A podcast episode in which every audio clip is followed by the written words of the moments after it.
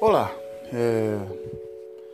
aqui podcast Delírios comigo, né, Frederico Ilek.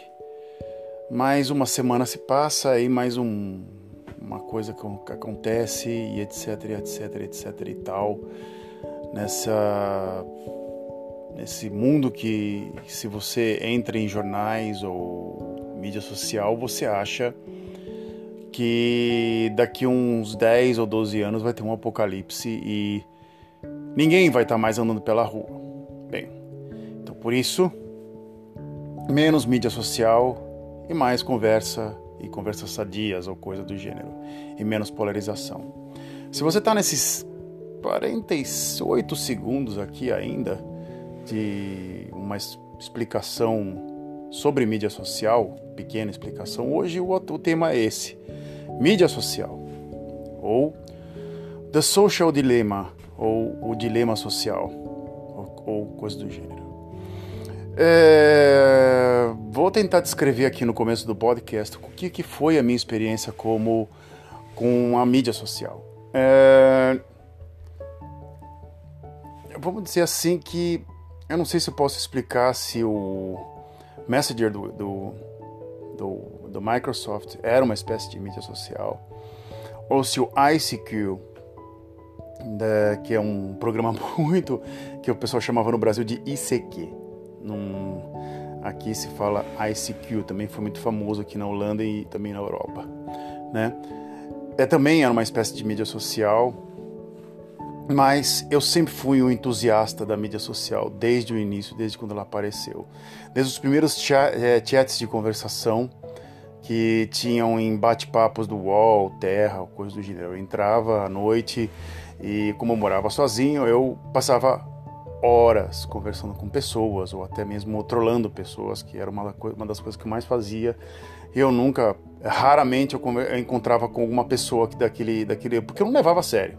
Essa que é a, a grande verdade. Algumas eu levava a sério, outros eu conversava, outros eu não conversava. Nunca ficava sempre uma coisa muito superficial, nunca ia tão fundo na no meu, no meu, no meu, no meu caso, né, na internet, assim, nunca havia uma troca assim no qual eu me sentisse confidente e, e fosse morar com uma pessoa que eu encontrasse na internet. Nunca aconteceu isso comigo. Porém, o grande ápice da, desse, desse, desse período né, de ICQ, é, é, Microsoft Messenger foi o Orkut na, da, do, do Google.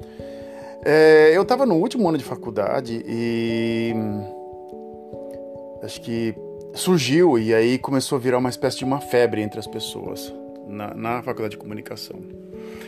Então a única coisa que se fazia na, era ficar fuçando a vida alheia. Era a única coisa que se fazia, que todo mundo comentava, assim. Entrar em algum grupo de literatura, algum grupo de cinema. Não, grande parte da, dos grupos que eu tinha, que eu tive contato, não vou colocar no modo geral, devia ter alguma coisa muito interessante ali no Orkut, eram de teorias de conspira, da conspiração, zoeiras em geral, tipo, sei lá, uns títulos bem no sense, assim. E o Orkut era uma coisa muito no sense bastante nonsense. E você encontrava umas pessoas que você escrevia, algumas respondia, outras não, e assim por diante. É... Em 2010, eu entrei no Facebook.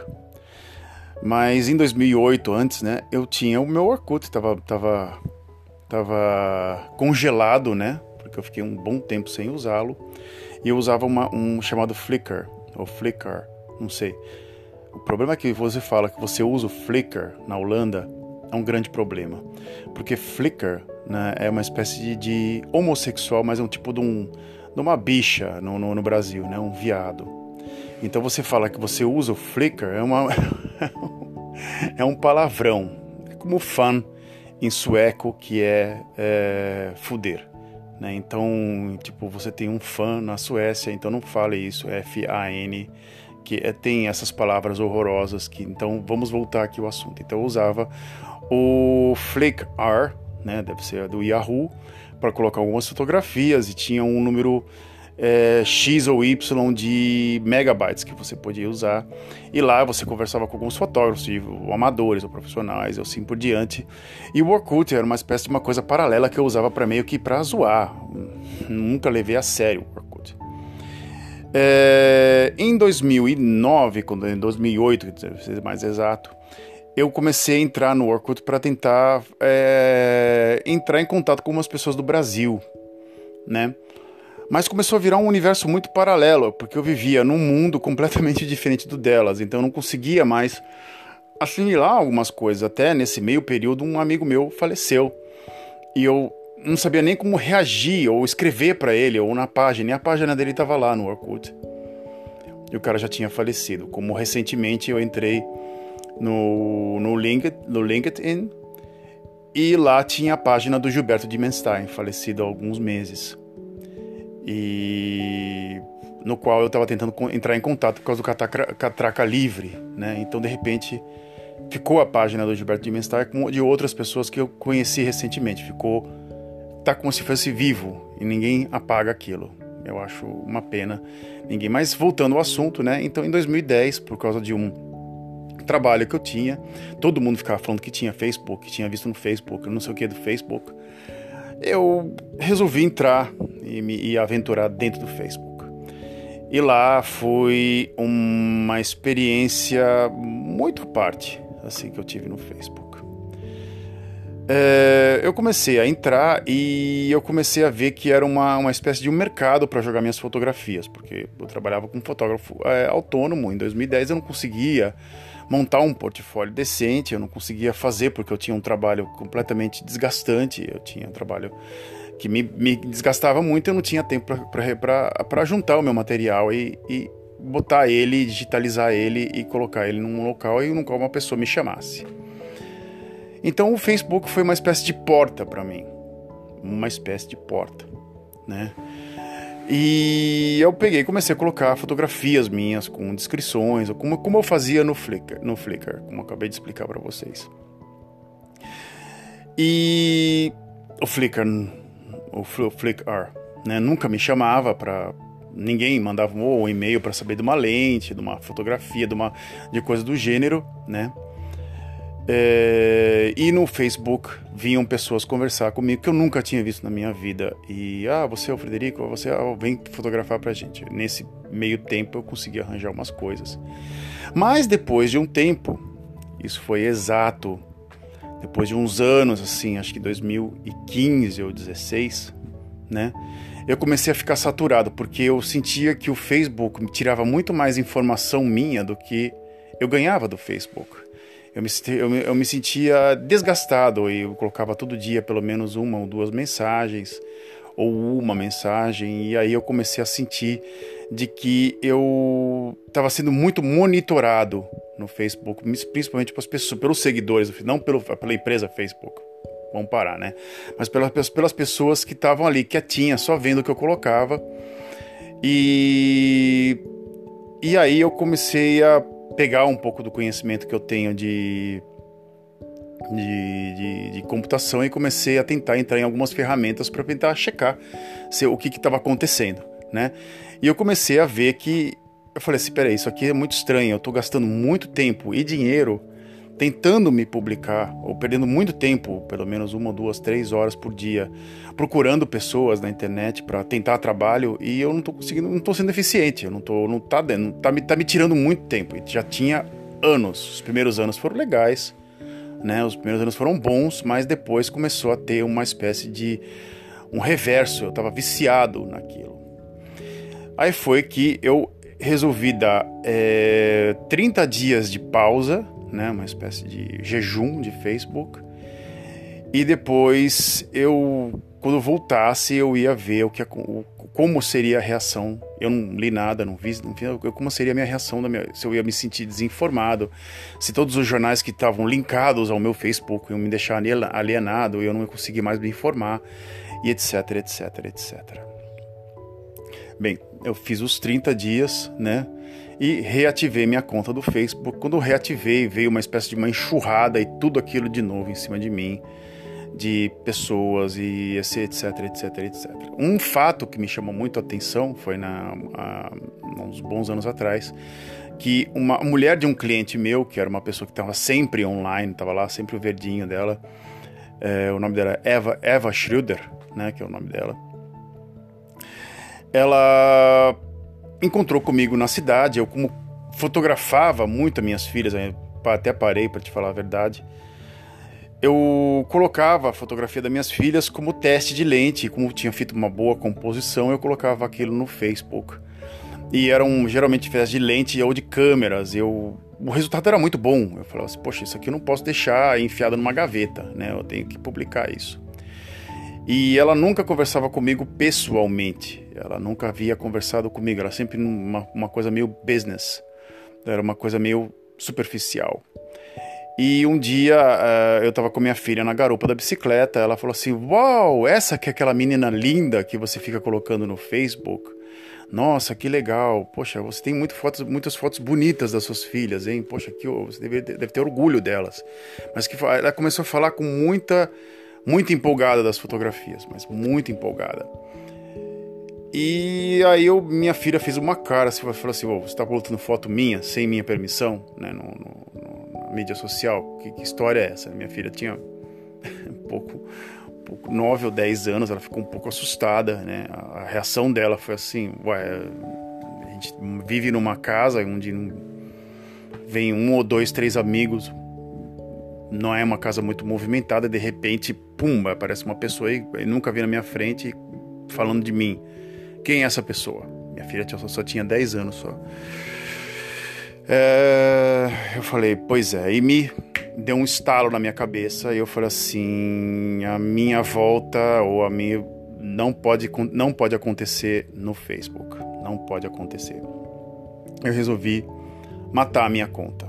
Eu fui lá e eu desconectei minha conta definitivamente mesmo e fup, né, deu, um, deu uma limada e de, fiquei só com o Instagram. Depois de um tempo eu apaguei o Instagram. O meu Instagram tinha muitos seguidores por causa de um cara que pegou uma fotografia minha, até meio que banal, né, de uma ainda tá no, ainda, ainda é, é um camera, é Camera Hunter, o nome da, o nome do site. Ele, eu mandei um e-mail para eles e o que tem na sua bolsa, né? de fotografia. Eu fotografei duas câmeras minhas, uma, as câmeras que eu usava, três, né? Eu sempre usava três câmeras para sair. Quando, quando, quando, eu fazia minha, meus, os meus testes com lentes ou coisa do gênero, ou até mesmo quando viajava. E eu fotografei o meu pé junto. Né? Então o cara colocou aquilo, isso me rendeu quase é, 450 seguidores no, Flick, no Flickr e muitos seguidores no, no Instagram, uma, uma, enxurrada assim, durante quase três semanas, uma média de. Nem vou te falar assim, eu só sei que no final o meu, meu, o meu, o meu Instagram tinha 12 mil seguidores, pessoas que eu nunca tinha visto na vida, e-mails e tudo quanto é lugar. E isso não me gerava capital, não me gerava dinheiro, me gerava, me gastava tempo tempo mesmo, muito tempo. Eu não, eu não tinha tempo para nada. Né? Eu só ficava no telefone e eu troquei de telefone. Tinha um iPhone 4, fui para um Huawei, até comprei um telefone até um pouco melhor. Um, um, um Huawei com câmera, com câmera Leica, né? 9, um Huawei 9, né? Comprei para tentar melhorar ainda, para tentar a minha parte de mídia social, né? Só que eu nunca tinha, eu não tinha sacado que eu tava viciado. tava viciado. E aí eu resolvi exterminar essa conta de, de Instagram também, porque literalmente não me gerava mais, é, eu não conseguia mais me concentrar no meu trabalho mais como como bike messenger que eu trabalhava na época. Eu não, também não conseguia, não fazia, eu não conseguia fazer. Eu era um, eu era um, um, uma espécie de não sei descrever o que, que eu era no, no na, na, eu era eu, eu, eu, eu gastava meu tempo praticamente inteiro e um dia eu coloquei uma espécie de timer para ver quanto tempo eu passava no, no telefone, né? Quanto tempo ele ficava ligado e por que, que a bateria descarregava tão rápido.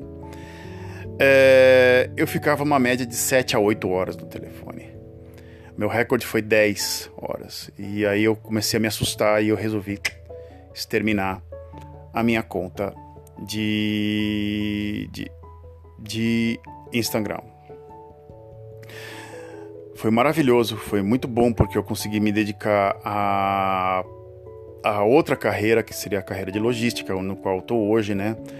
É, eu comecei a, a, a, ver outras coisas, eu comecei a, a, pensar em outro tipo de perspectiva, não só na fotografia, como e comecei a sair do mundo digital e a entrar. Mas o que aconteceu foi que depois eu tive um tempo de dois ou três meses é, de novo como autônomo, não tinha mais, eu estava desempregado, mas eu voltei a trabalhar como autônomo, né? Eu fui trabalhar numa empresa de 3D e eles, como uma empresa de tecnologia, eles usavam muito a mídia social para se promover, né? E eu, como fotógrafo, eu tinha que fotografar o material que eles, que eles imprimiam, que eles faziam, né? Como que eles confeccionavam.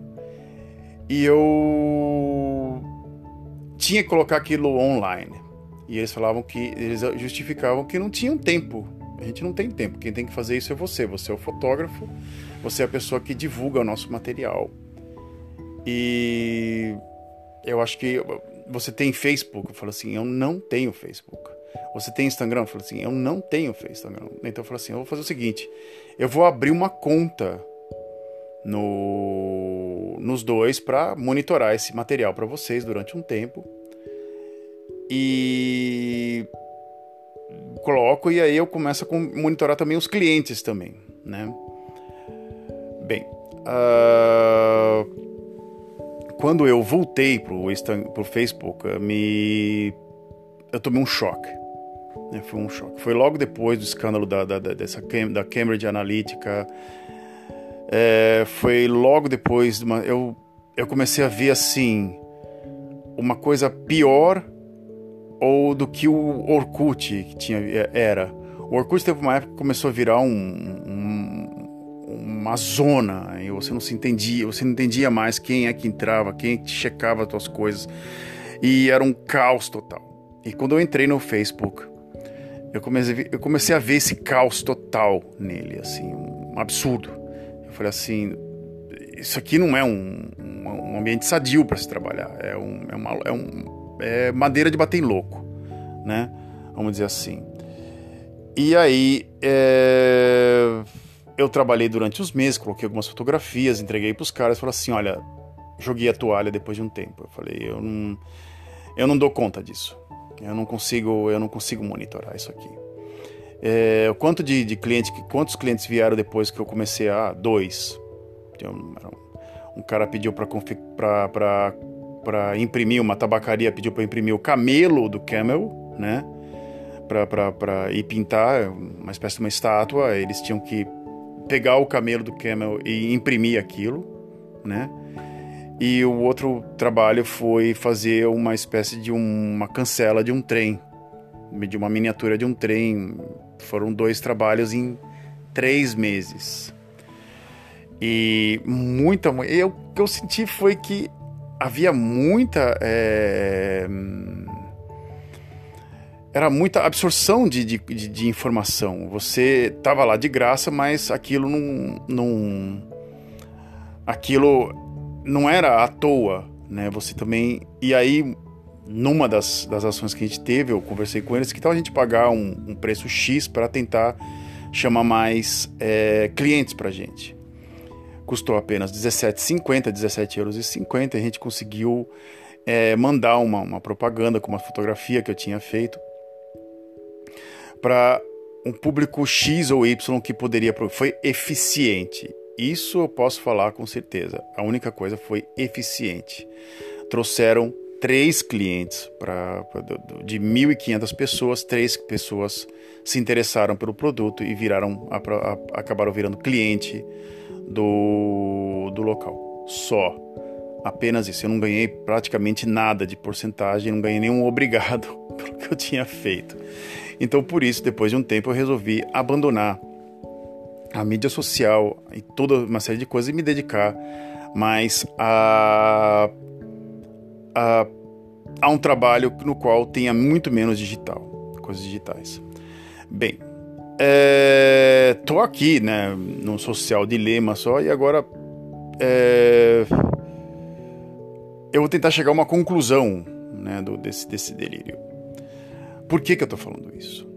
Bem, é, eu assisti The Social Dilemma do Netflix, no qual é, a todos os, os, os grandes chefes do, de, de, todas as corporações, como Mozilla, como Twitter, como Instagram, como Facebook, assim, eles entram com uma espécie de meia-culpa no que fizeram nessas, nessa última década.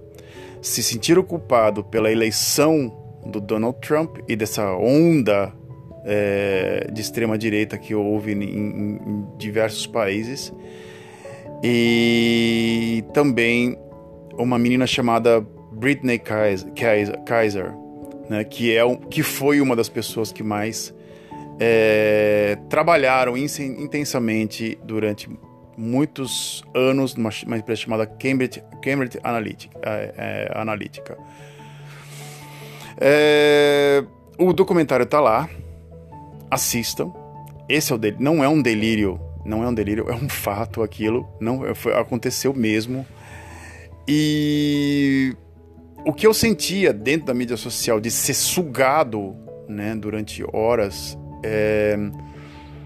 Porque eu, eu sou uma pessoa que eu, eu, eu, eu gosto de ter retorno. Eu, eu tenho, sinto satisfação quando eu sou retornado por alguma coisa.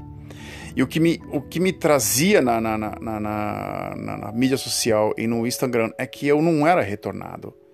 Eu era apenas eu, eu, eu tinha necessidade de colocar informações lá dentro a toda hora para a coisa continuar girando. E depois de um tempo me senti esgotado.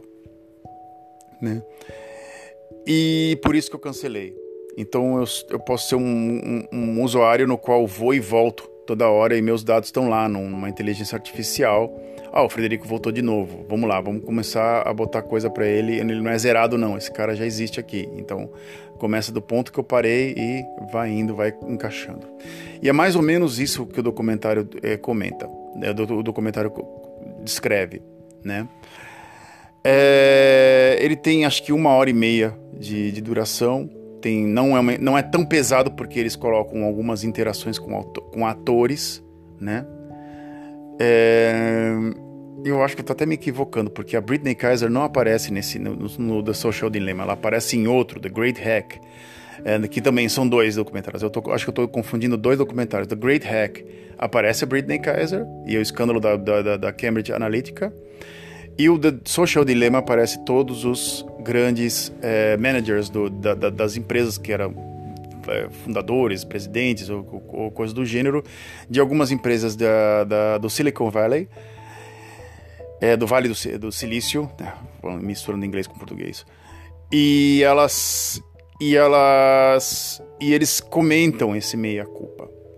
Assistam, assistam esses documentários porque e também tentem combinar com algum, algum livro no qual é, você acaba acaba tendo é, se protegendo contra esse suposto monstro que é a mídia social. Não é um monstro, vamos dizer assim. Você tem que saber dominar ele. É, ou você domina a mídia social para ela não te dominar, ou ela acaba te dominando. É como uma droga, é como um álcool, é como qualquer. Você tem que saber a hora de parar. É...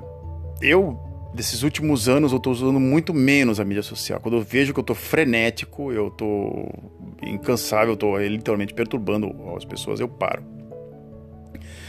É... Mas eu, eu, eu, vejo algumas pessoas no qual eram amigas minhas no, na mídia social com características muito estranhas bloqueio sem nenhum tipo de, de, de razão ou, ou, ou um, uma espécie de um estresse no qual onde não existe e também uma, uma, um, uma espécie de conformismo, principalmente da situação política, é, que não tem cabimento, enquanto a Dilma e o Tomate eram é, e as besteiras, as poucas besteiras, se eu te falar a verdade, algum, alguém editou as besteiras que ela falava. É, porque algumas coisas até, é, são até sensatas do que a Dilma falava, assim, alguns, alguns, alguns, é, é, algumas coisas que ela falava, assim, alguns é, speeches, é, não me vem a palavra na cabeça, desculpa. Se souber que é, que é speech, é tus praga, sei lá, é É, discurso, é, caraca, porra, tá foda. É, então, alguns discursos dela tinham, eram sensatos. E o atual presidente da República, que eu não vou comentar o nome, que é tipo Beetlejuice, sabe, dos Fantásticos se diverte, se você falar três vezes ele aparece na tua frente, né? Ele não tem coerência em nada do que ele fala. Absolutamente nada. E nem que você edite, nem que você procure as coisas. O cara nunca vai ter uma coerência em nada, em nenhum tipo de coisa. É... E tudo é incoerente e as pessoas aceitam isso. E o futuro vai acabar descrevendo uma coisa ou muito chata, ou eu não sei o que vai acontecer. Eu não sou nenhum é, Aladinha, não, não, não, tenho nenhuma gênio, não, sou nenhum, não tenho nenhum gênio da lâmpada que, que eu possa estar desejando o contrário do que possa acontecer. Os fatos são fatos e pós-verdades aí a parte. Tome cuidado com isso e lembre-se que inteligência artificial ela não sabe o que é verdade e o que é mentira. Ela pega aquela informação, ela joga para o número X ou Y, ela é extremamente competente e disciplinada.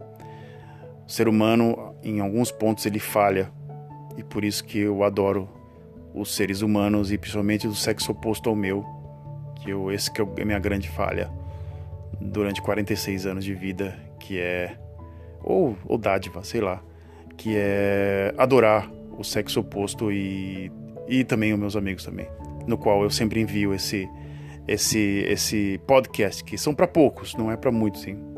Não tem um, não tem uma audiência muito grande. É isso. Nos vemos na próxima semana. Eu espero que vocês se divirtam aí nesse, nesse, nesse, nesse período conturbado, assistam um filme, vão pro cinema, não tentem ir para o cinema com em poltronas assim de, separadas. Converse com seus amigos, mesmo via Skype ou na casa de alguém. Tente fazer alguma coisa nesse meio período no qual você também não deixe, seu, não empurra seus problemas aí pro, pro, pro, com a barriga, pelo amor de Deus. Arrume a sua vida e até mais.